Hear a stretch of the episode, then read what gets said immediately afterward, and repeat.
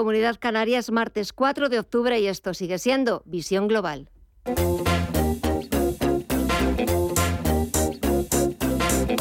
Esto es Visión Global con Gema González. El rebote se consolida. Hemos empezado nuevo mes, nuevo trimestre, el último del año y parece que ese cambio de trimestre después de, de, haber registrado mínimos anuales en septiembre ha servido de punto de partida, de punta de lanza para los inversores para que vuelvan a tener ganas de entrar en el mercado. Lo estamos viendo en Estados Unidos, también lo hemos visto en Europa este martes, ese rebote que no olvidemos, seguimos en un ciclo bajista y el rebote habrá que ver si continúa durante algunos días más, que permita o dé la oportunidad a aquellos inversores que estaban buscando verdaderas oportunidades para entrar en el mercado. Quizás haya llegado ya ese momento de volver a entrar en el mercado, de volver a tomar el pulso al parque en Europa o al parque en Estados Unidos y echamos un vistazo a las pantallas porque seguimos viendo números verdes, fuertes compras en Estados Unidos, en Wall Street. El Dow Jones de Industriales suma un 2,66% en los 30.274 puntos. El SP500 repunta un 2,88% en los 3.784 puntos. Y una vez más es el sector tecnológico el que vuelve a liderar todas esas subidas, todo ese rebote. También es cierto que el sector tecnológico ha sido uno de los más castigados en los últimos, en los últimos meses. Tenemos al Nasdaq Composite que está sumando un 3,19% hasta los 11.160 puntos. Entra dinero, lo está haciendo de forma muy clara la renta variable norteamericana, también lo hemos visto este martes en las principales bolsas europeas y si está entrando dinero, vuelve la confianza vuelve eh, esas ganas de, comprar y estamos viendo como el índice VIX de volatilidad baja un 4,2%, ya está por debajo de los 29 puntos y también está bajando la rentabilidad exigida al Treasury americano, al bono estadounidense a 10 años, que se coloca en el 3,61%.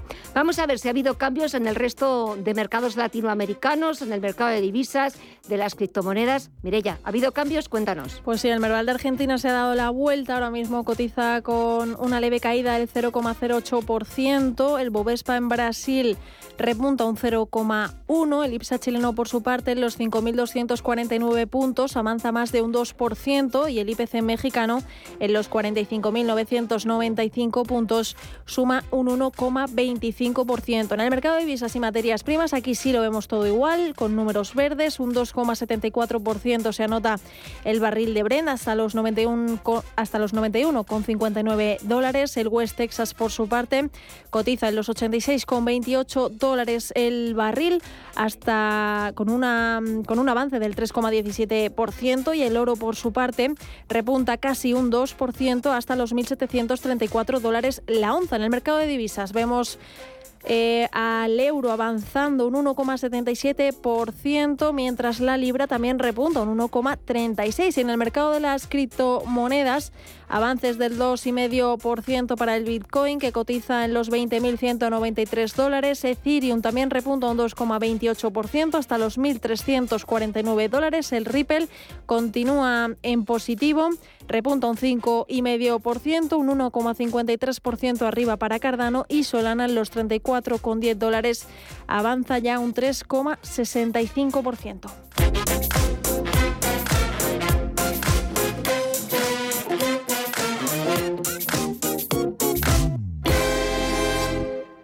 Llega a Madrid la historia que emocionó a toda una generación. No te pierdas la historia interminable, el musical, en el Teatro Calderón. Adéntrate en el maravilloso mundo de fantasía y vive con todos sus personajes una aventura increíble. Entradas a la venta en la musical.com. Hoy en día encontrar la herramienta que pueda resistir el paso del tiempo es fundamental en la renta fija. Es por eso que MFS Investment Management adopta un enfoque Active 360. Visite mfs.com barra Active 360. Para disfrutar de tu día necesitas el mejor descanso. Ahora en el corte inglés tienes un 40% de descuento en Aspol, Picolín, Flex y Relax, además del mejor asesoramiento y financiación de hasta 12 meses. En Hipercor y el corte inglés en tienda web y app. Del 22 de septiembre al 9 de octubre. Financiación ofrecida por Financiera el corte inglés y sujeta a su aprobación. Consulta condiciones en elcorteinglés.es. Y entonces un día, ¡pam! Vas y empiezas a quererte. Te miras y te dices voy a vivir mi vida. Te miras otra vez, por fuera y sobre todo por dentro. Y tomas lo que más te gusta. Y en ese mismo momento te dices, me quiero. Es hora de quererse. El Pozo Bienestar, uno más de la familia.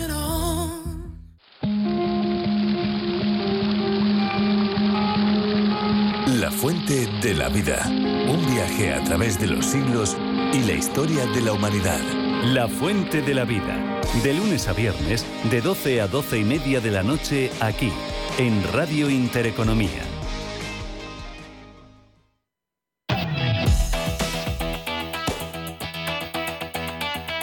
En Visión Global, After Work. Enseguida buscamos las opiniones de nuestros contertulios para analizar con ellos la actualidad, pero mire ya qué ha pasado este martes. Me imagino que hay todo presupuestos, presupuestos y presupuestos. Sí, hoy monotema, y es que el Gobierno ha alcanzado el acuerdo con los socios de coalición para sacar adelante los presupuestos generales de 2023 con un récord de gasto social de 267.000 millones de euros. Son los terceros que de forma consecutiva hemos presentado y que tienen como objetivo prioritario acompañar a la sociedad española para poder transitar un momento de enorme incertidumbre provocada por la guerra de, Rusia y eso sí, impulsando las grandes transformaciones ante los retos de España y también de Europa. Unas cuentas públicas que ofrecen seguridad y también estabilidad a las familias españolas y mandan un claro mensaje de cara al exterior sobre la solvencia y el dinamismo de nuestra economía. Era la ministra de Hacienda, María Jesús Montero, la que los presentaba y comentaba las novedades, entre las que estaba la incorporación del aumento del salario de los funcionarios, la actualización de las pensiones en relación con el IPC, más gasto sanitario y nuevas ayudas a familias como un cheque de 100 euros con hijos a cargo entre 0 y 3 años. Escuchamos a la portavoz del Ejecutivo, Isabel Rodríguez, en la rueda de prensa posterior al Consejo de Ministros.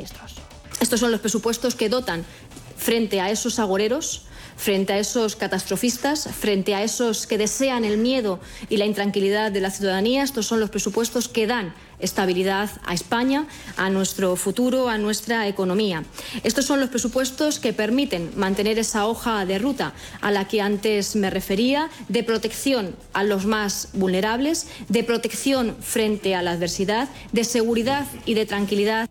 Más ayudas también para la vivienda y los jóvenes, 200 millones para consolidar el bono y un plan nuevo de viviendas asequibles. En política de vivienda aumentamos un 5,4% esta partida, alcanzando 3.472 millones. Quiero decir que vamos a consolidar el bono de alquiler joven, dotado con 200 millones, y vamos a poner en marcha un plan nuevo, nuevo perdón, de alquileres asequibles dotados con 260 millones de euros.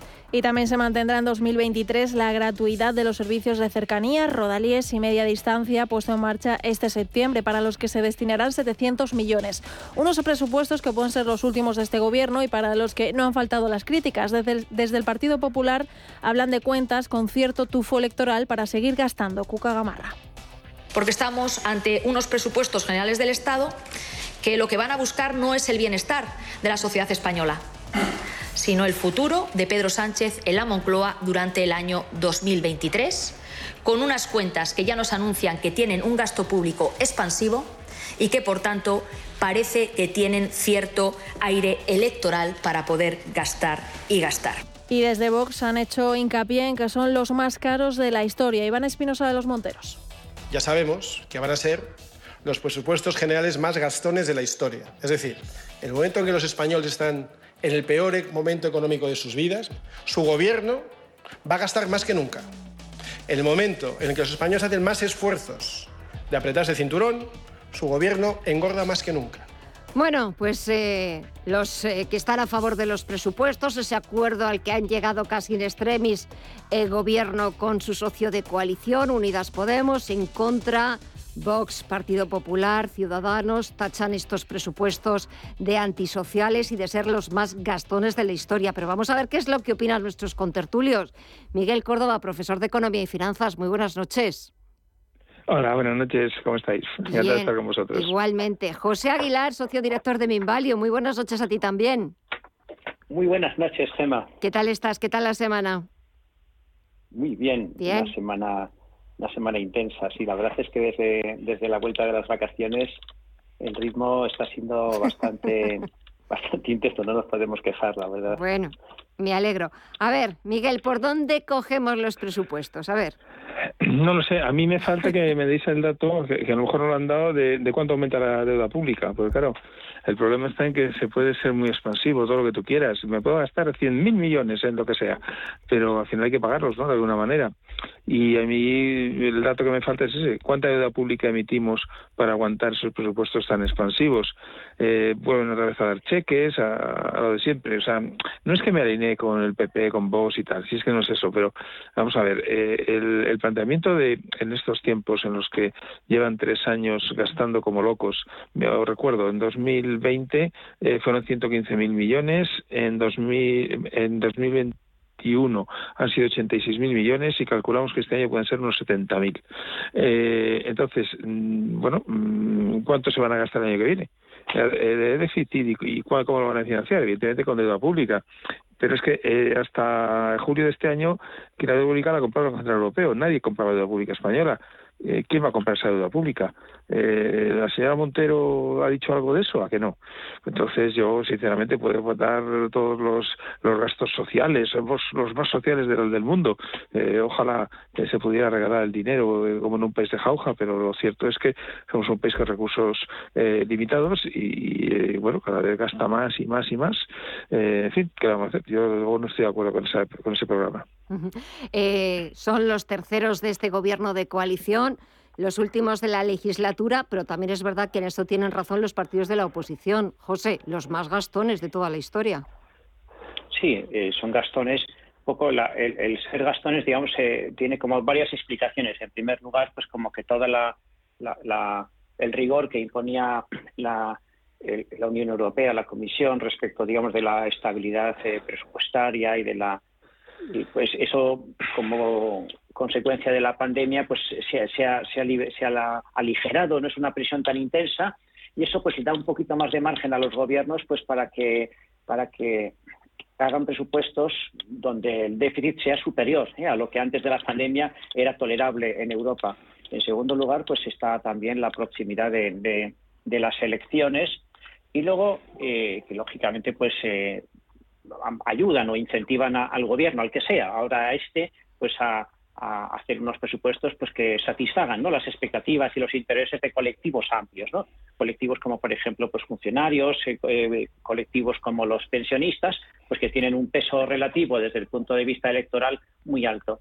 Y, y la tercera explicación, pues que efectivamente en un contexto inflacionista, pues ahora se está alardeando, digamos, de un incremento muy fuerte en el gasto social, pero no olvidemos que un 70% eh, de, esta partida la absorberán las pensiones contributivas y no contributivas. Simplemente aplicando este incremento del, pues casi del 9% a las pensiones, eh, pues eh, en la línea con lo que está creciendo el IPC, pues ya supone un, está bien, o sea que a los pensionistas pues hay que hay que ayudarles a que no pierdan capacidad adquisitiva y por lo tanto pues bueno eh, eso está bien, pero se está vendiendo como gasto social lo que en muy buena medida es un incremento simplemente en, la, en, las pensiones.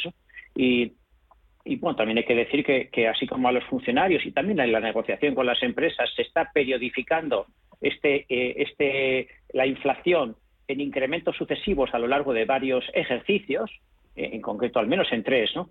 Eh, sin embargo, pues en las pensiones ese incremento se va a aplicar, hombre, casi de manera eh, lineal en un solo ejercicio, con lo cual vamos en el momento mismo en el que se está produciendo esa, esa inflación. Con lo cual, pues bueno, muy bien que se incremente el gasto social, pero que tampoco nos lo vendan como que ese gasto social, digamos, va a estar destinado a, muchas iniciativas que van a, afectar a muchos colectivos, porque luego decimos 200 euros para el abono joven, pues muy bien, ¿no? Pero realmente la parte gorda ¿eh? de este gasto social, pues eh, se la van a, llevar nuestros sufridos pensionistas. Eh, Miguel, lo he buscado. Al pago de la deuda pública se van a destinar 31.275 millones de euros en los presupuestos del año que viene, lo que supone un 6,4% de los mismos y un incremento en relación con los presupuestos de 2022 del 3,6%. Pues eh, no sé si es que eh, bueno, le, eh, le, gusta fumar a la, ministra, porque si, si, se han subido no sé cuántos, eh, no sé cuántos los tipos de interés y al menos Una, una séptima parte, una sexta parte de la, de la deuda se renueva, si antes eran 30.000, decir que va a un presupuesto de 31.000, pues, en fin, yo sinceramente ya, sé que es médico y que no es economista, ¿no? Pero, pero, pero en fin, es que suena ridículo, o sea, no, no tiene ningún sentido, porque además van a seguir subiendo los tipos. O sea, yo calculo que podemos estar eh, 4 o 5% tranquilamente el año que viene. Este año ya han subido, o sea, que con lo cual no va a cumplir el presupuesto de servicio de la deuda. Con lo cual, probablemente ese 31.000 lo va a superar ya este año. Entonces, ¿y el año que viene qué? Con los tipos al 4 o 5%, todo el corto plazo en letra del Tesoro va a ir a, precios del, del 2, del 3, por ahí. Es decir, eh, cuando antes era negativo es que de, verdad que, es, penoso el tema, te lo digo en serio, Germa. O sea, ¿cómo es posible que, que, que, haga unos presupuestos así? Va a tener muchos más ingresos y no va a tener más gastos, ¿no? Para que más o menos le cuadren y que se los aprueben. O sea, yo, yo sinceramente creo que, es engañarnos a todos. Una pena. eh, José, eh, de las... dime, sí.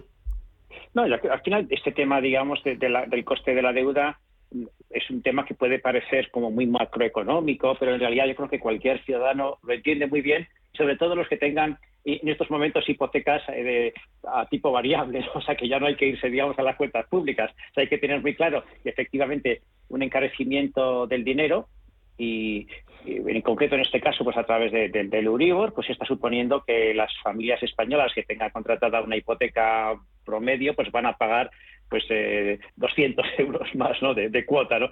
Bueno, entonces eso, digamos, eh, proyectado eh, a, las cuentas públicas, pues tiene un impacto superior, porque además, como bien dice Miguel, eh, el Euribor está subiendo todavía de forma tímida, entre otras cosas, pues por, también porque la contención ¿no? del Banco Central Europeo a la hora de, subir los tipos de interés, pero los intereses reales de, la, de la deuda pública pues probablemente se encuentre en valores bastante superiores. ¿no? O sea que si a, una persona le cuesta más pagar la hipoteca en estos meses, pues eh, es fácil entender pues que a todos los españoles en su conjunto nos esté costando muchísimo más ¿eh? hacer frente pues a, la renovación de la deuda. la, deuda al final no es solamente la nueva que adquiere, sino que es la renovación de la que ya tenías eh, adquirida en el pasado, que ahora lógicamente se renueva en condiciones peores a las que a la que teníamos hasta hasta este momento.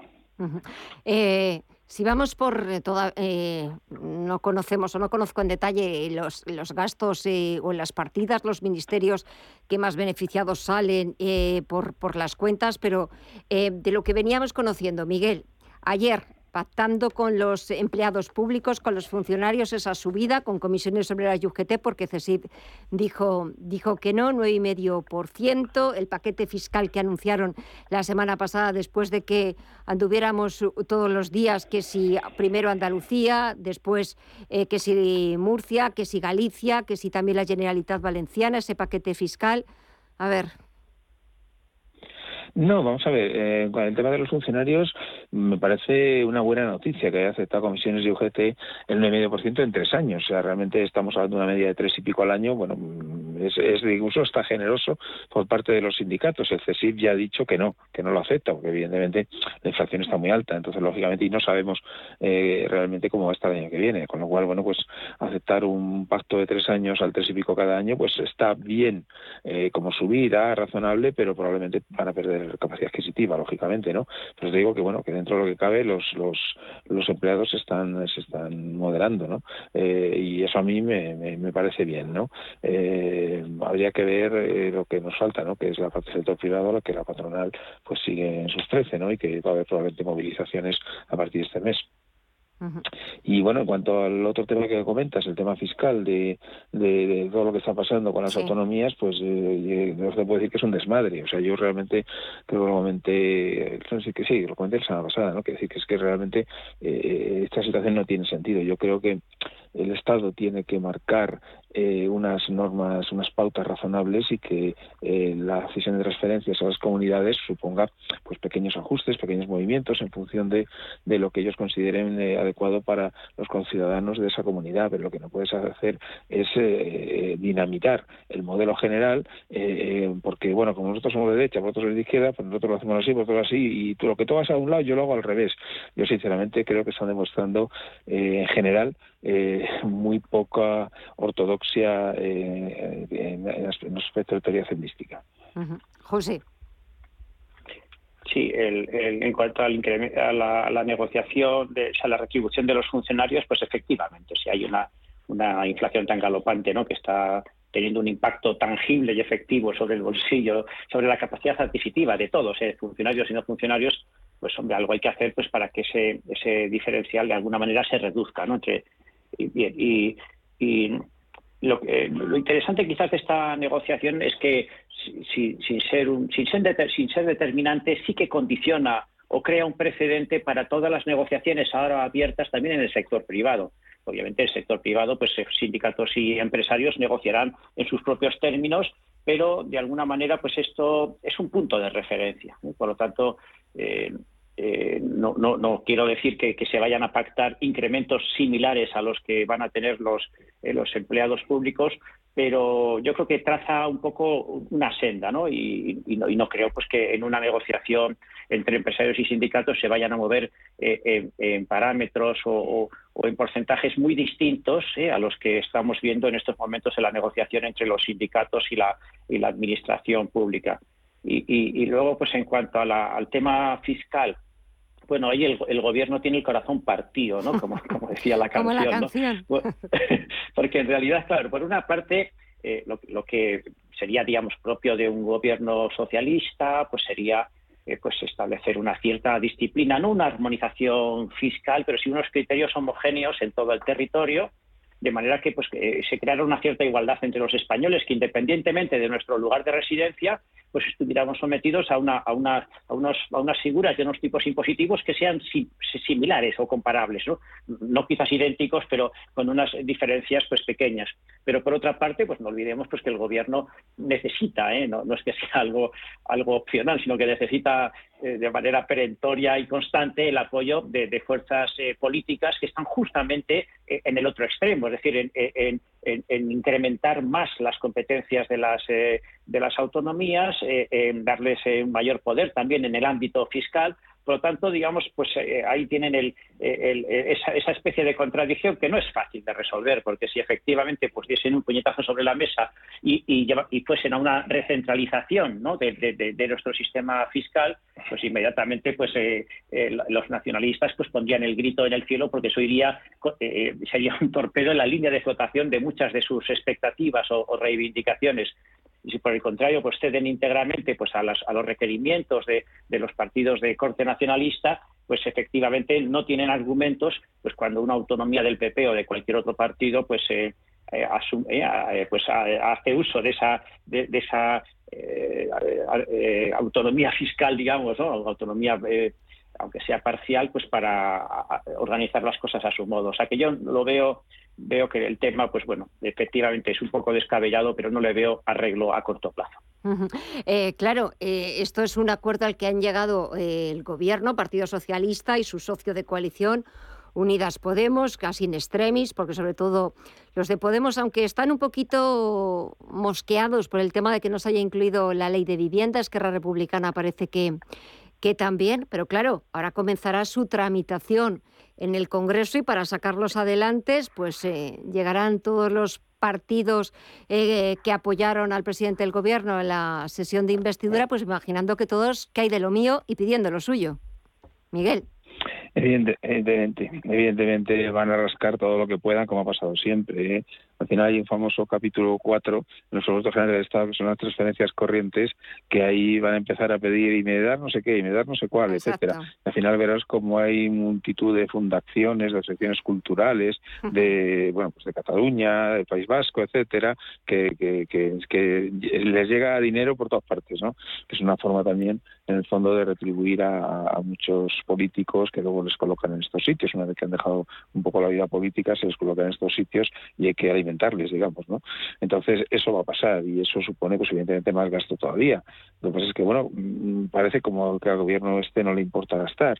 Así que nada, me imagino que estos presupuestos todavía este año no va a haber disciplina fiscal europea, con lo cual van a seguir a su aire, pero el año que viene yo sí que creo que va a haber eh, un toque de atención por parte de, Europa porque realmente yo creo que el gobierno español es probablemente el que más gasta de Europa con diferencia. Pues nos van a sacar los colores, José.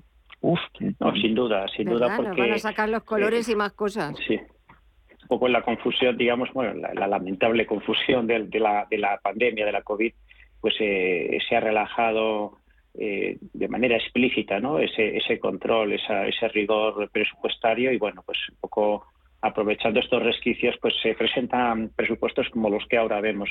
Pero no olvidemos que estamos viendo los números gordos. ¿eh? Todavía eh, este, este, este proyecto de presupuestos, pues eh, cuenta en principio con el respaldo, de, lógicamente, del Partido Socialista y de Podemos con algunas reservas, ¿no? aunque sí se puede dar más o menos por aprobado en sus eh, por, pactado en sus términos generales.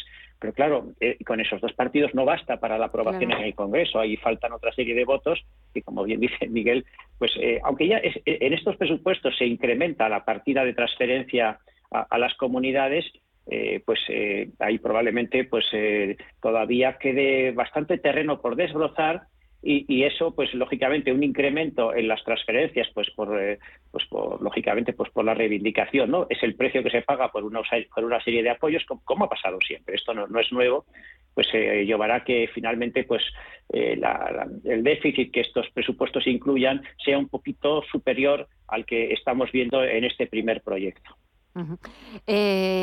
Eso, eso por una parte, y luego también eh, hoy hemos conocido que el presidente del Gobierno quería comparecer en el Congreso y en el Senado para explicar eh, las medidas eh, fiscales. En el Senado, sobre todo, pues volveremos a ver ese debate, ese cara a cara entre dos modelos fiscales, como decía hoy Alberto Núñez Feijóo, el modelo del Partido Popular y el modelo del Gobierno, Miguel. Sí, sí, parece que, Sánchez, como le, teóricamente le fue bien la otra vez en el Senado confrontando con Feijo, yo creo que se ha apuntado. He dicho, venga, vamos a, vamos a enfrentarnos otra vez y, vamos a darle badana a, este hombre. Eh, bueno, me imagino que, que, que Núñez Feijo habrá aprendido un poquito la lección. Yo creo que, que, que Núñez Feijóo tiene capacidad para debatir y para, para enfrentarse a Sánchez y, yo creo que la otra vez le pilló un poco a contrapié, pero espero que su equipo, pues, eh, no sé, eh, prepare mejor las cosas y, y, esta vez le pueda dar. Eh, vamos a ver, el problema del, modelo fiscal, que es lo que está quieren debatir básicamente, es un modelo que, que, bueno, que al final los socialistas lo que quieren es recaudar todo el dinero que puedan y luego repartirlo en cheques con cupones, eh, mientras que el modelo del Partido Popular, que es más ortodoxo, es decir, no, mire usted, vamos a rebajar sobre la base del modelo fiscal eh, a los contribuyentes. Y entonces yo creo que eso a mí me suena mejor. Vamos a, la famosa, eh, el tema de la, de la defractación de la, de la, de la tabla, ¿no? De, del RPF, etcétera. Yo sé me partidario de eso, pues más ortodoxo, ¿no? Y aparte estás beneficiando a los contribuyentes.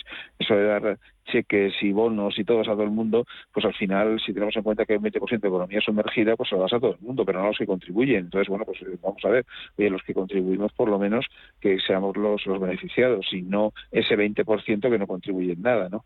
Entonces, bueno, en fin, eh, yo eh, creo que como he dicho varias veces, el sistema fiscal necesita un cambio en profundidad, analizándolo profundamente y de tal manera que, bueno, pues cada grupo, cada colectivo, bueno, pues tribute de manera justa. Y eso yo creo que todavía no, se aproxima para nada ni un partido ni el otro. José.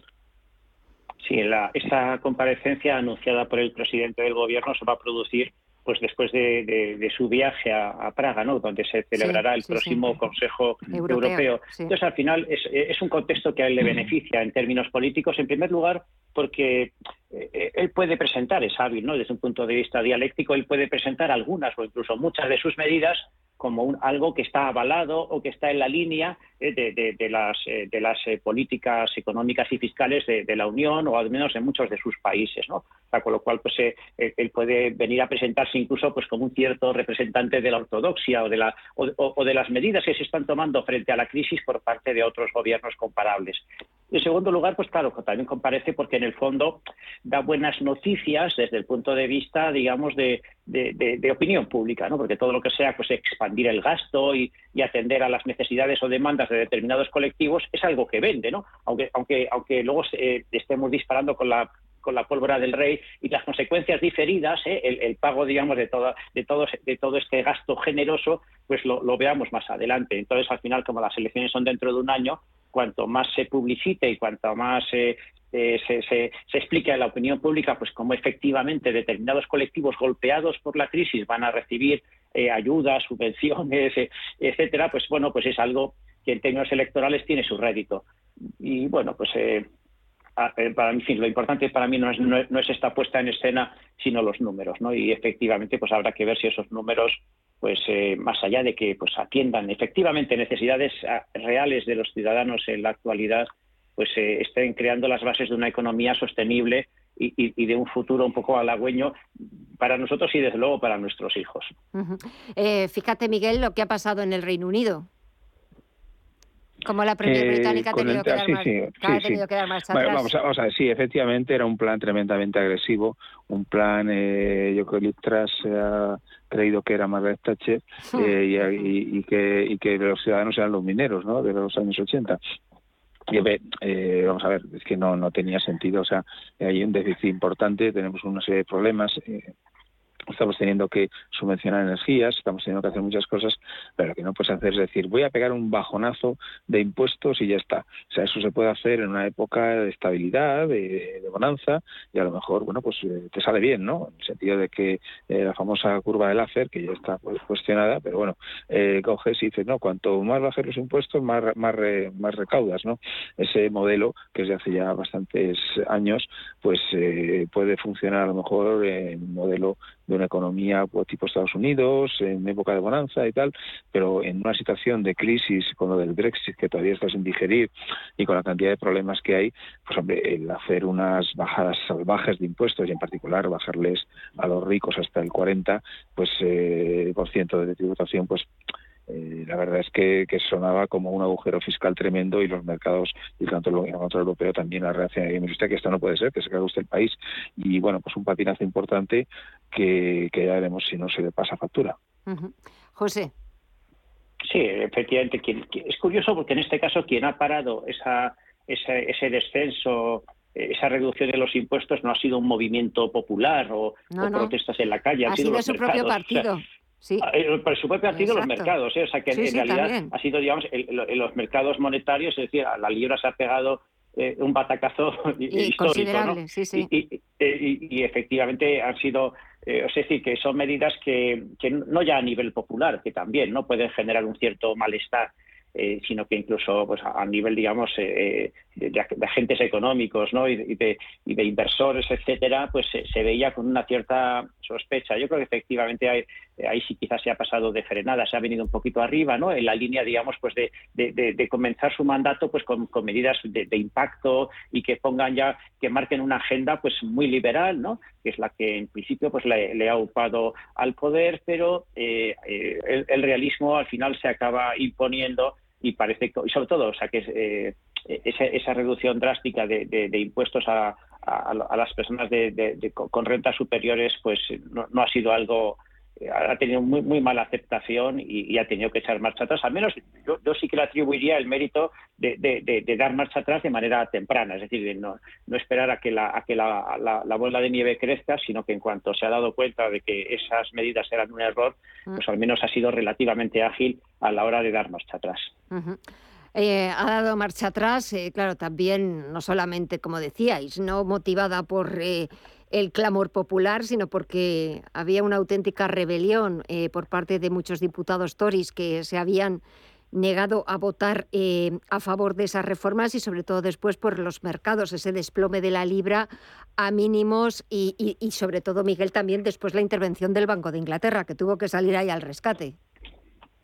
Sí, claro, tú hay que comprar 75 millones de libras y bueno, tienen que ser conscientes de que Inglaterra no es ni Europa, que tiene el Banco Europeo, ni América, que tiene la FED. Es, ella con su banco y, el Banco de Inglaterra no es el de la época del imperio, es, un banco de un país y ya está. Entonces, eh, claro, eh, al final eso puede atacar a la libra, que obviamente se, se, eh, se, devalúa y, y, Inglaterra, entre, ya digo, entre el Brexit, la pandemia, la guerra y, todo el follón que, tienen, pues, pues es que lo que no puede hacer es eh, veleidades del tipo que ha hecho. O sea, eh, realmente, y aparte, bueno, que vamos a ver, los partidos Tory tampoco puede identificarse como el partido que baja impuestos a los ricos. Es un partido conservador, pero intenta ser un partido conservador que, tenga una amplia franja eh, de, votantes. Lo, que no puede hacer es decir, pegarse un tiro en el pie.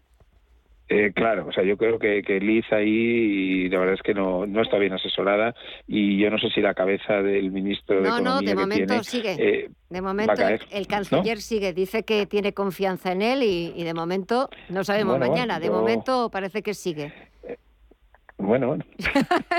bueno, veremos a ver porque de aquí a una semana pues puede pasar cualquier cosa. Estamos ya más que acostumbrados. Miguel Córdoba, José Aguilar, lo que estamos acostumbrados es a volver a escucharos el próximo martes en estos minutos analizando la actualidad. Que paséis muy buena semana y hasta el martes. Un fuerte abrazo a los dos y gracias. Igualmente, buenas noches.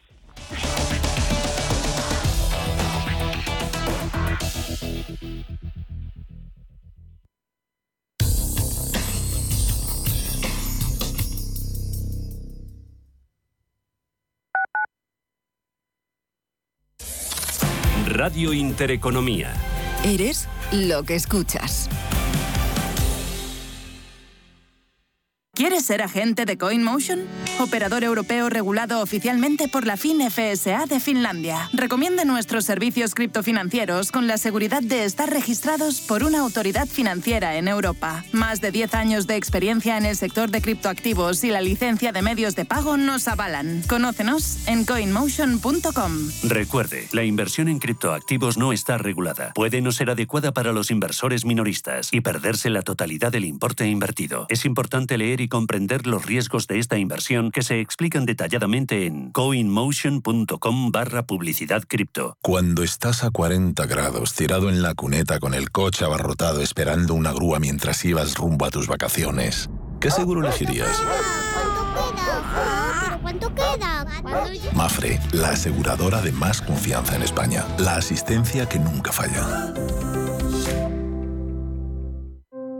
En la Fundación La Caixa creemos que el mundo de mañana depende de la educación de hoy. Pensamiento crítico, creatividad, colaboración y comunicación. Estos cuatro conceptos promueven habilidades que cualquier niño o niña necesita para desarrollar su potencial. Solo es progreso si progresamos todos. Fundación La Caixa.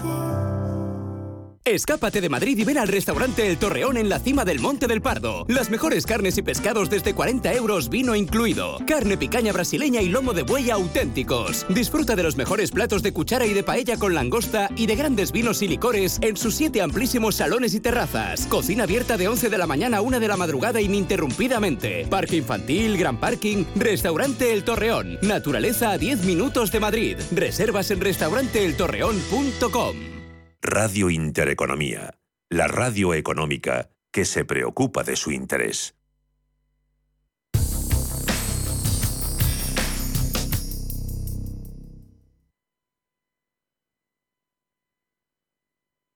Radio Intereconomía es la mejor plataforma para dar a conocer, relanzar y poner voz a su empresa. Nuestro equipo comercial le asesora para conseguir sus objetivos. Contacte con nosotros. Teléfono 91 999 2121 y en el mail comercial arroba intereconomía.com. Radio Intereconomía, la radio de las empresas. Visión Global. Los mercados. Bontobel Asset Management patrocina este espacio.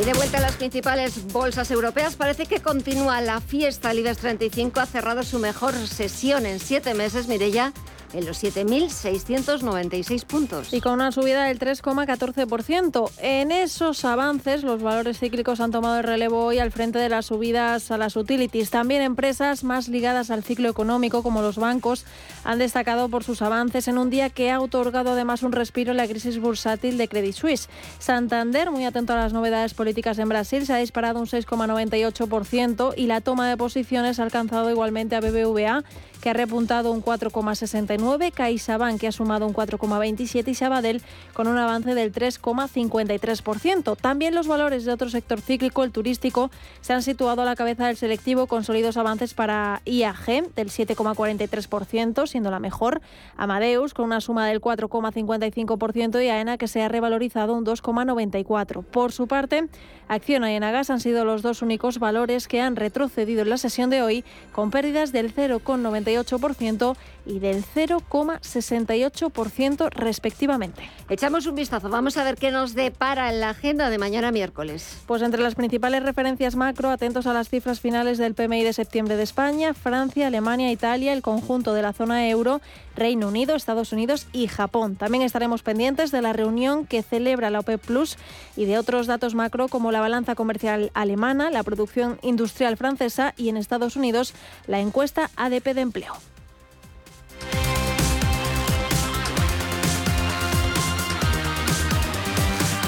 Bontobel Asset Management ha patrocinado este espacio. Bontobel Asset Management. Calidad suiza con el objetivo de obtener rendimientos superiores a largo plazo. En Bontobel Asset Management siempre estamos a la vanguardia de las inversiones activas en bonos y acciones. Para más información, entre en nuestra página web bontobel.com barra am. Bontobel Asset Management, su especialista global en fondos de inversión. En Visión Global, las noticias empresariales.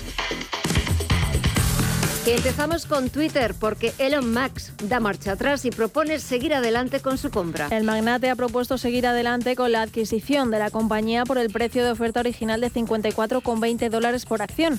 CNBC ha adelantado por su parte que la operación podría cerrarse definitivamente en los próximos días, lo que daría lugar a que Max fuera el nuevo dueño de Twitter y los litigios llegaran a su fin. Las acciones de la red social se disparaban hasta un 15% tras conocerse esta información, aunque posteriormente se ha suspendido la cotización de la compañía. Por otro lado, AENA ultima el concurso de sus duty free con un negocio en juego de 18.000 millones. La intención del gestor aeroportuario, que cuenta con asesoramiento de Álvarez Marsal, es atraer el interés de las principales referencias internacionales del duty free, al que califica como el mayor concurso de estas características en la industria aeroportuaria.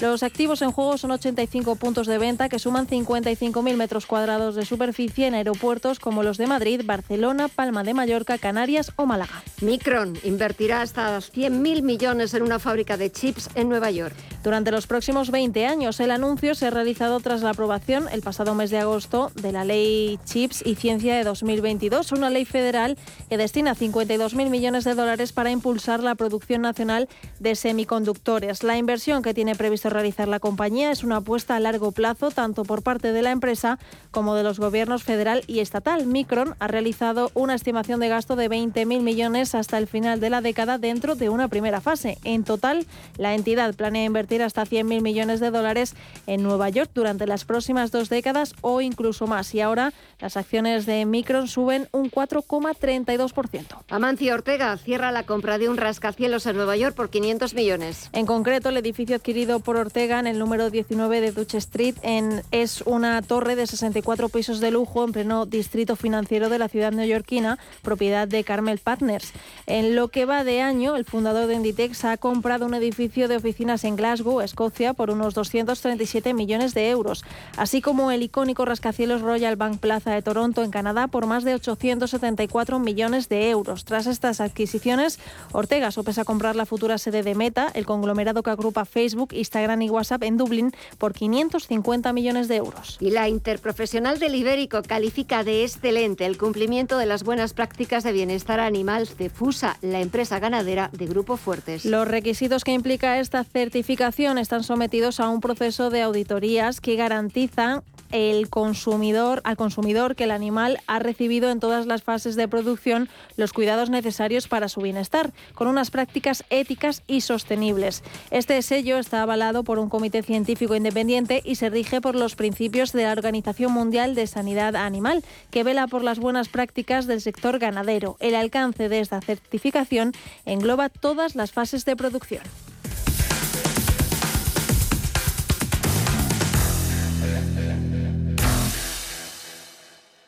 Muévete con Alquiver y preocúpate solo por tu negocio, sin sorpresas, sin penalizaciones y con todo incluido en una sola cuota. Visita alquiver.es y elige tu vehículo.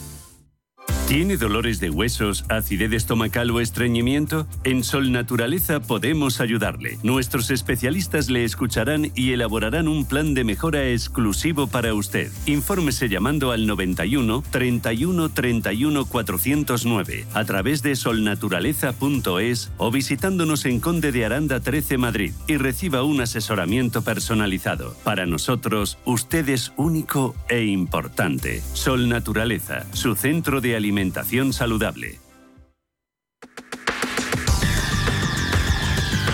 El análisis del día con visión global.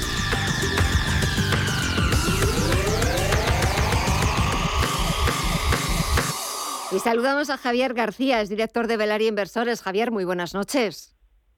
Muy buenas noches, ¿qué tal? Bueno, parece que hemos empezado nuevo mes, nuevo trimestre y ha empezado la fiesta. Sí, totalmente. Eh, llevamos unos días eh, relativamente buenos en bolsa, también en materias primas y bueno, nosotros creemos que mm, es una señal muy positiva y que este tipo de situaciones, después de caídas del mercado americano del 25%, que es lo que cae desde máximos, Europa otro 25%, sectores como la tecnología o salud digital alrededor del 40%, bueno, la salud digital ha llegado a caer hasta más de un 55%, Creemos que este tipo de movimientos son muy interesantes porque generalmente se suelen dar suelos de mercado ante este tipo de situaciones. ¿no? Em, además, eh, estamos viendo que el mercado ha descontado gran parte de los datos negativos venideros los próximos meses, como por ejemplo la subida de tipos de interés por parte de Estados Unidos y Europa. ¿no? Em, ante este tipo de situaciones, para saber cómo actuar, em, uno se debe preguntar eh, quién no sabe todos los problemas a los que nos enfrentamos los próximos meses inflación, reducción del PIB, subida de tipos, guerra entre Rusia y Ucrania, ¿no? Nosotros desde Velar Inversores creemos que gran parte del mercado ya lo sabe y esto se ha visto muy claro durante las últimas semanas. De hecho, hace dos semanas nosotros pasábamos a todos nuestros clientes un gráfico que mostraba algo muy sencillo, que es básicamente el posicionamiento en futuros en el mercado de renta americano desde el año 2006 hasta la actualidad, ¿no? Y se veía cómo los inversores en algún momento eran muy positivos y compraban y eran en otras ocasiones eran muy negativos y vendían, ¿no?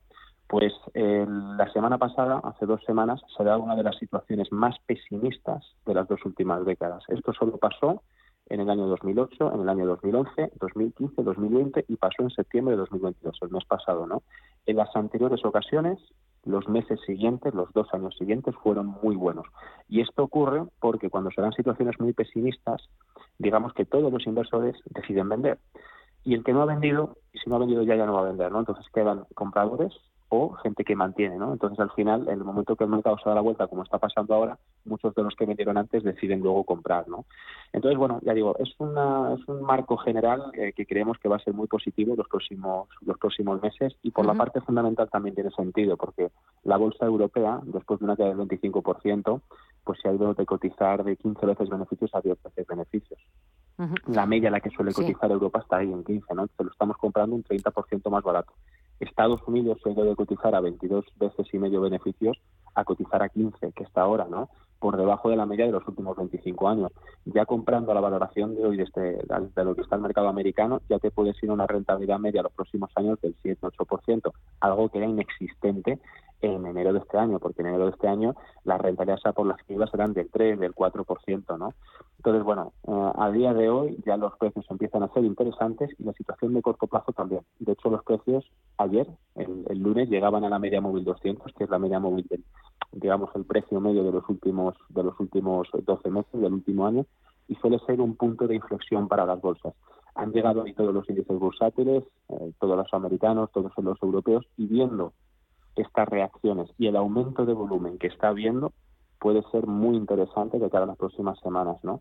Y eh, las excusas que pone mucha gente es, oye, no, es que este dato, es que los tipos de interés, es que tal, hay una cosa que no termina de entender la gente y es que para comprar bolsa barata tienes que comprarlo cuando hay problemas. Uno no puede esperar comprar bolsa barata cuando, cuando todo va bien. son buenos. Exacto, cuando todo va bien. porque cuando todo va bien, claro, la bolsa va a subir un 30 un 40%, ¿no? La bolsa se compra barata cuando hay problemas. Como dice André Costolani, eh, la bolsa se compra barata cuando es sangre en las calles. En otro caso, cuando la gente está contenta, no se compra barata, ¿no? Pues ahora mismo estamos en esa situación. Y un claro ejemplo tuvimos en marzo de 2020. En marzo de 2020 llegaba el COVID, no sabíamos qué iba a pasar después, luego vinieron las restricciones, vinieron los problemas, pero en marzo de 2020 la bolsa hizo suelo y se ha tirado subiendo hasta 2021, ¿no? Después de que tenían todos los problemas. ¿Por qué? Porque la bolsa anteriormente ya había caído un 35%. Los inversores ya descontaron la situación, ¿no? ¿Qué es lo que está pasando ahora? Entonces, es en estas situaciones donde hay que invertir. Luego no vamos a invertir después de que la bolsa suba un 30-40%, porque llegamos los últimos. La bolsa se compra barata cuando hay problemas, no cuando está todo bien. Y ya que hay precios interesantes, pero ¿valores value o growth? ¿Que por, ¿Por cuál de los dos apostamos? Bueno, el, growth ha ido muy bien los últimos 10 años. Eh, de hecho, hay fondos como el Sailor, como el Fan Smith, que son fondos cinco estrellas, porque los últimos años han ido muy bien, principalmente porque como hemos tenido una política de tipo cero y de bueno facilidad monetaria, pues todas las empresas pequeñas y medianas que se tienen que nutrir de deuda para crecer, pues lo han hecho de forma muy barata, ¿no? Los últimos años han sido buenísimos. Y el value además se ha quedado ahí de lado como que nadie lo quería, como que está dejado de funcionar creemos que el próximo ciclo de mercado va a ser para la inversión en valor. De hecho, ya se está viendo ahora, ¿no? Tienes empresas, de, de hecho, los fondos de pequeñas y medianas empresas han caído un 30, un 40%, pero hay fondos value que te están cayendo un 10 este año. ¿Por qué? Porque las empresas value tienen una deuda, tienen balances, vamos a decirlo así, mucho más saneados. Entonces, la subida de tipos de interés no les está afectando. Y además suelen ser negocios muy aburridos, de muy largo plazo, algunos son cíclicos, no suelen ser negocios que, que, necesitan de nuevos clientes, que necesitan de nuevos ingresos para mantenerse, ¿no? Suelen ser negocios, digamos, relativamente tranquilos y ahora mismo creemos que Value, además al precio al que, al que está, suelen ser empresas que cotizan a 10, 12 veces beneficios, depende de qué sector. Creemos que los próximos años van a ser mucho mejores para el Value que para Growth. Y con la libra también, los próximos días van a ser mejores que la semana pasada. Bueno, ya la estamos viendo que está recuperando y va pasito a pasito. Sí, es que la situación en, Reino Unido es, es, malísima, ¿no? Los, inversores han perdido la, confianza porque no se pone de acuerdo el gobierno y el, y el banco y el banco de Inglaterra, ¿no? Em, digamos que ha llegado un gobierno populista que ha dicho lo que el pueblo quiere escuchar sin entender que muchas veces el, el remedio es peor que la enfermedad, ¿no? los ciudadanos en Reino Unido están perdiendo mucho poder adquisitivo. Nada más lejos de lo que está pasando ahora mismo en España. Entonces el gobierno ha planteado reducir impuestos sin pensar que a lo mejor la libra pasa lo que está pasando, ¿no? que se ha, desplomado. ¿no? Y el problema que tiene Reino Unido es que importa bastante más de lo que exporta. Entonces, todos los bienes y servicios que está trayendo se les está encareciendo. Entonces, al final lo que tienes es eh, menos recaudación de impuestos para el gobierno y los ciudadanos en el mismo sitio. ¿no? Entonces, estas diferencias en las políticas también han hecho que muchos inversores decidan no financiar al país porque, bueno, pues temen que a lo mejor no se les pague lo que se estima, ¿no? Y al final, pues han tenido la mayor caída de, de bonos de, de, toda la historia. ¿no? Esto es el resultado de no saber qué hacer con la inflación y no saber dirigir, digamos, a los ciudadanos. Aquí en España no pasa nada porque desafortunadamente la cultura de los españoles es bastante más reducida y aquí somos cuatro los que nos damos cuenta de lo que está pasando con la inflación y de la cantidad de dinero que se está perdiendo. Allí han ido a presionar ¿no? y al final el resultado es este. No es más que un país que no sabe qué hacer, digamos, con la inflación y con los ciudadanos. Pero vamos, la inflación. El otro día además ha dado un análisis de, países que en algún momento se han colocado con una inflación por encima del 5%, cuánto han tardado en recuperarse y la media estaba en 10 años, varios países, ¿no? O sea que tenemos inflación para muchos años y la pérdida de poder adquisitivo va a seguir siendo alta. Lo bueno, eh, y afortunadamente pensamos que será así, los próximos años sí habrá alternativa para mantener el poder adquisitivo a través de la inversión. Este año ha sido muy malo para todos, lo único que ha subido ha sido el dólar, pero el año el año que viene y los años venideros creemos que van a ser buenos y que eh, o se mueve el dinero o se va a seguir perdiendo poder adquisitivo. Pues me quedo con ese análisis y me quedo con esos comentarios de Javier García, director de Velaria Inversores. Gracias como siempre, de verdad que te agradecemos muchísimo tus intervenciones, que pases muy buena semana y hasta pronto, un fuerte abrazo. Igualmente. Buenas un noches. Fuerte abrazo. Adiós. Buenas noches.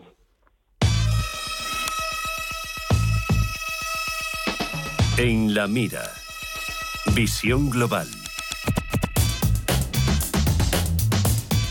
Hoy ponemos el foco en la mira para el análisis técnico con Raúl Calle de Broker en ExxonMobil. La veterana de Wall Street acumula una subida en el año superior al 40% y gracias a ella acaba de superar en capitalización a otro referente del parque neoyorquino como meta de Facebook. La petrolera tiene una capitalización bursátil que roza los 370.000 millones de dólares, mientras que la tecnológica pierde cerca del 60% en el año y su valor de mercado desciende hasta los 365.000 millones. Una situación que no es única entre los gigantes petroleros y tecnológicos. ExxonMobil es una empresa petrolera estadounidense muy conocida por su fundador John Rockefeller, con el nombre de Standard Oil. Comprobando el gráfico del valor, cotejamos que el 8 de junio de 2022 realizó sus máximos de los últimos ocho años en los 105,57 dólares. Desde esa fecha realizó una caída de un 22% hasta detenerse en la zona de soporte de medio plazo establecida en los 81,50 dólares. Posteriormente, la acción realizó un rebote del 23% en apenas un mes hasta los máximos más recientes del 29 de agosto en los 101,54 dólares.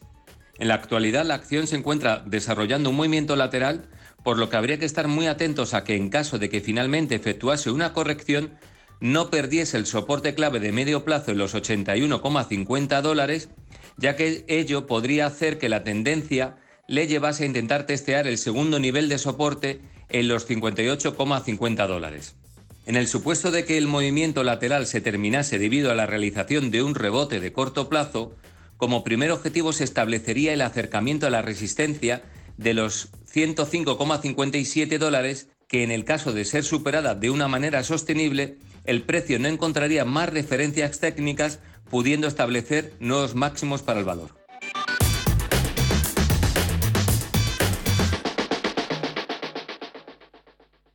Dame una F, dame una I, dame una E. S, T, A, fiesta. Ven a disfrutar de la gran fiesta del cine los días 3, 4, 5 y 6 de octubre. ¿En dónde? En Cine Yelmo. Tus entradas desde solo 3 euros con 50. Consigue ya tus entradas online en yelmocines.es y en nuestra app y disfruta del mejor cine en pantalla gigante.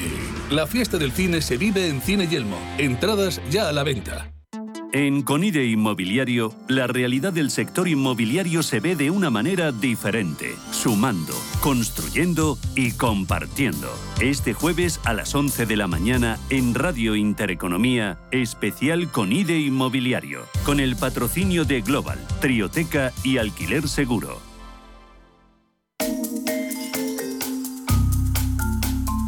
Curiosidades en visión global.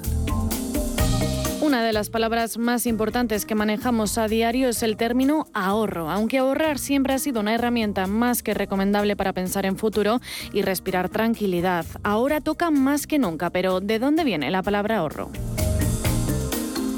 Su origen es curioso cuanto menos porque proviene del árabe ur, que significa libre. Su antónimo en ese momento histórico hacía referencia a los esclavos, en concreto en la Edad Media, porque se usaba el término ahorro que se refería a dar libertad a un esclavo o prisionero, significado que se mantuvo hasta el siglo XVII.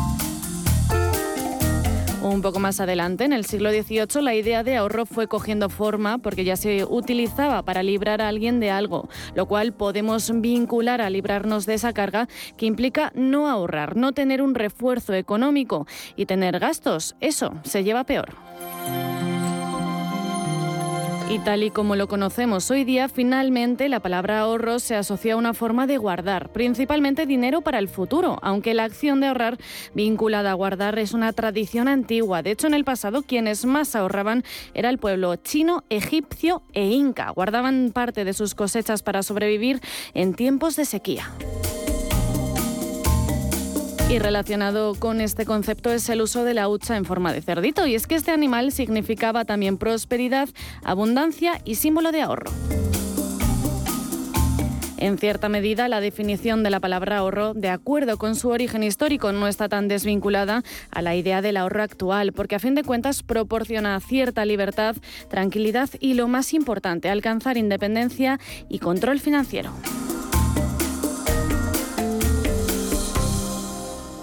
Esto es Visión Global con Gema González.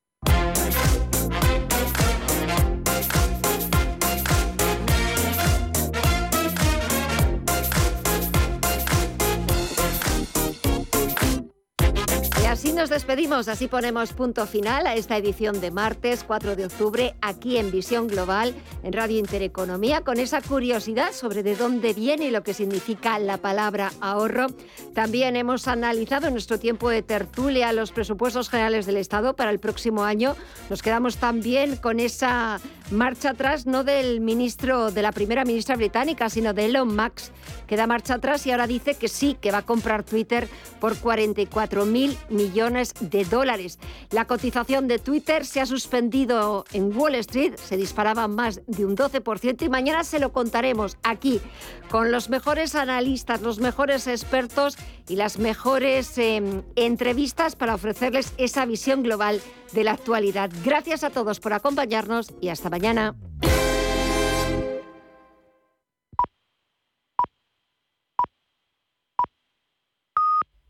Son las 10.